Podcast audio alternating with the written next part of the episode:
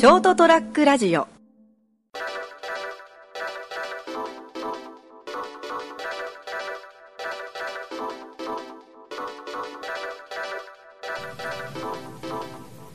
えっと、7月28日ですね。まあ、8月ですよ。いやもうスーパー猛暑ですね。え？っスーパー猛暑ですね。ていう設定ですか？いやそうらしいんで予報で。は あ、そうなんですか、えーなんかあの太平洋高気圧とうんチベット高気圧が。ダブルで重なってはい。スーパー猛暑になるというやばいっすね。森吉ね森吉郎じゃないいや はい。はいそれは元総理大臣だはい気。象予報士の森さんが言ってたんでですね、えー、参ったね。え暑いんだ。ー暑いらしいですよ今頃ええそろそろもう多分あの水が枯れてるかこうあの熱中症で本日何人、ね、あの搬送されましたっていうニュースが毎日のように流れてると思うんですよねそうですね。でもまあ去年もよく考えたら結構猛暑で、うん去年もすごかったわけですねですよねでも今年はその上だからですね熱中症。怖いですよねもう。早明浦ダムからからですよ今頃どうですかそれ？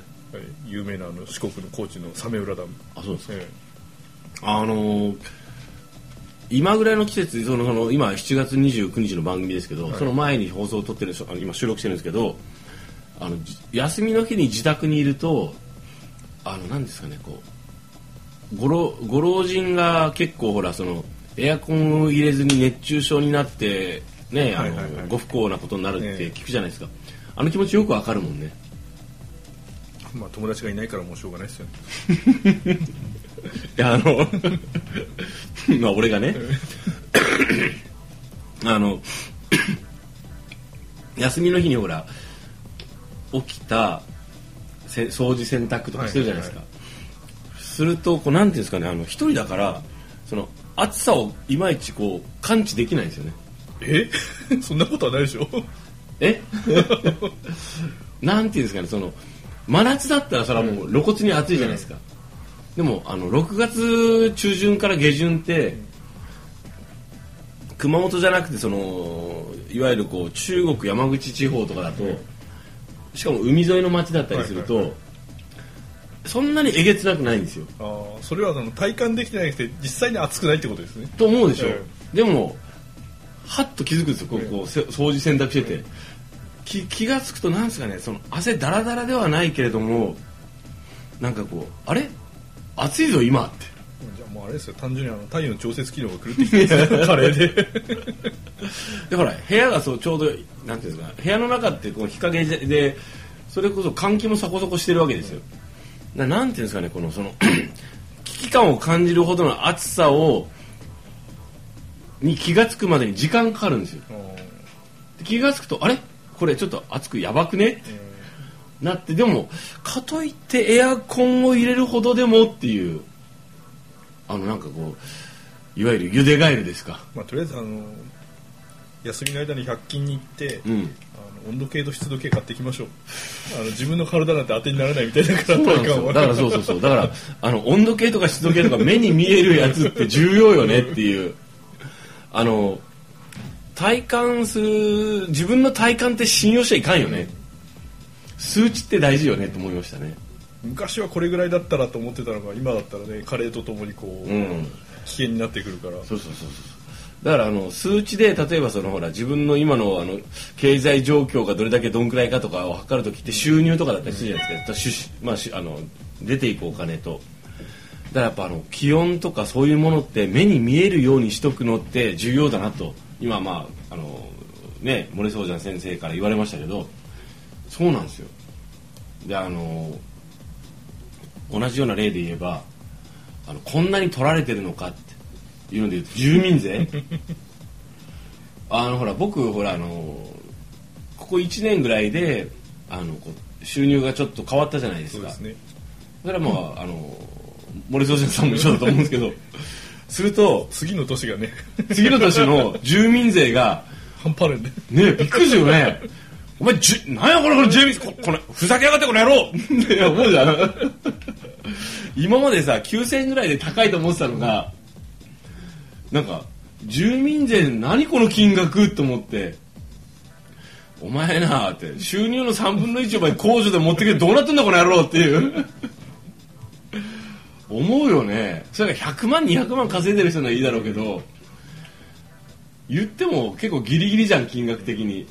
なんかねあれうまく調整されてますよね。ねえくりした俺。偉くなってこう給料上がったはずなのに何にも実感が湧かない。そう。と思ったら税金だろう、もうやっぱあのー許せないよ俺は。何十年か前はねボーナスは引かれることなかったんですけどね。でしょ？今ボーナスからも引かれる時代。そう。あのーやっとほらこうボーナス的なものをね、あ俺もいただけるよいただけるんですか？ありがとうございますと思うじゃんで金額あこれぐらいいただけるんだと思ってだからちょっとタイムラグがあるじゃないですか。ボーナスをもらえるもらえなかった時期長いし、収入もきつかったから今まで。でやっとほらこれぐらい稼げるんだと思った時の手取り感とあのあの税金もろもろの引かれ感。いかんと思うぜ俺。あれ。みんな慣れちゃいかんぞあれ。俺とかほら久々だからさそういうのあのえっ？と思うけど普通に働いてる人はあれをずっとやってるわけでしょ。あれいかんぞ。だってもうほら国が切羽詰まってるからさもう。違うよ。国は切羽詰まってないよ。帳尻合わされとんねん俺たちが。単に。あれ許しちゃいかんだろう。なんだ政治に興味がないやつら。バカじゃねえの？取られとるぞ。まあ最終的にはしゃあないよねってなるから。ってならずに今日思ったんですよ昼、もうあのなんだこの仕事この野郎と思いながらあのデスクワークをこなしながら。やっぱりつくづく思ったんですけどあのまあ日本っていう国がね人民がねあのこの国国プラスあのピーポーがねポポロがね あのこうそういうお国柄でねあんまり声を上げたりねあの今井絵理子の批判なき政治とか批判なき選挙みたいなのがあのお前何言ってんですか？大丈夫ですか？頭っていうのがこうパッと言わあまり批判されないっていう時点であなるほどこの国の人たちはみんな殺し合ってるんだなとあの大きな声を出す人とかわ和を満たす人を嫌っとるんだなっていうのだったらそれはそれであのいいんだけどよくないんだけどね。やっぱりちょっとあの行った方がいいっすよっていう世論に変えないとダメだなと思って。ちっちゃいところから始めていこうと思ってます。成田屋デリリウムです。まあとりあえずあの控除金額が大きいぞと。ふざけんなよこの野郎って。3分の1以上持ってくんじゃないこの野郎。やる気なくなるだろだってさあのいわゆるそのこう一般の人方って言って変ですけどもその役職についてない方の方がと私とあんま変わらないんですね正直。最終的に入ってくるそうそう手取りは。手取りがでしょ、うん。あれ？と思うじゃん。むしろほらあの私とかもほらあのぼあの残業つかないじゃないですか、そうすると残業をしてる普通の人の方の方がでなおかつ地元にいていらっしゃる方とのとかはもらもら丸々入るんですよね。そちらの方の方がたくさんもらってるってなおかつあの気持ち的にも多分絶対楽なんですよプレッシャー的なものも。頑張った人にちゃんと返せよこの野郎って思って。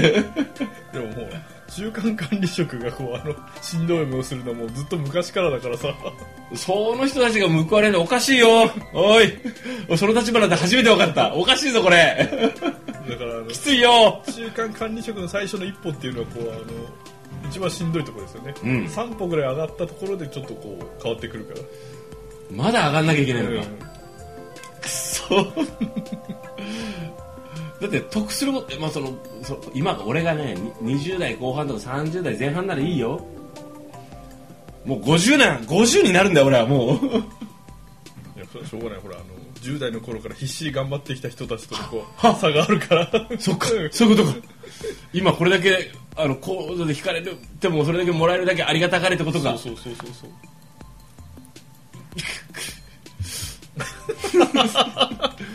グーの音も出ない。でほらね14歳ぐらいから25、あまあそう6ですね。歳までの、はい。こうね耐えるべき時期をやってきてね。ね耐えてこなかった人間はもう俺でまあら含めて、まあそうですね、はい、なおかつあのバンドとかやってなんかブラブラやってるか、歌っててなんかウェーってやってたやつがちょっと頑張ってなんかどうにかなったぐらいで文句言うんじゃないよこの野郎って。そうそうそうそう。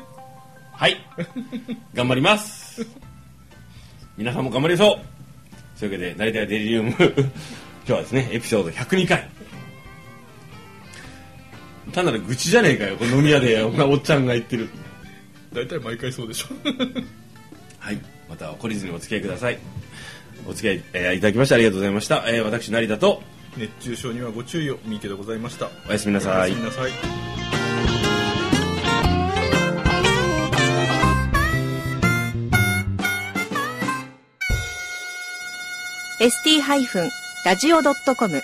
ショートトラックラジオ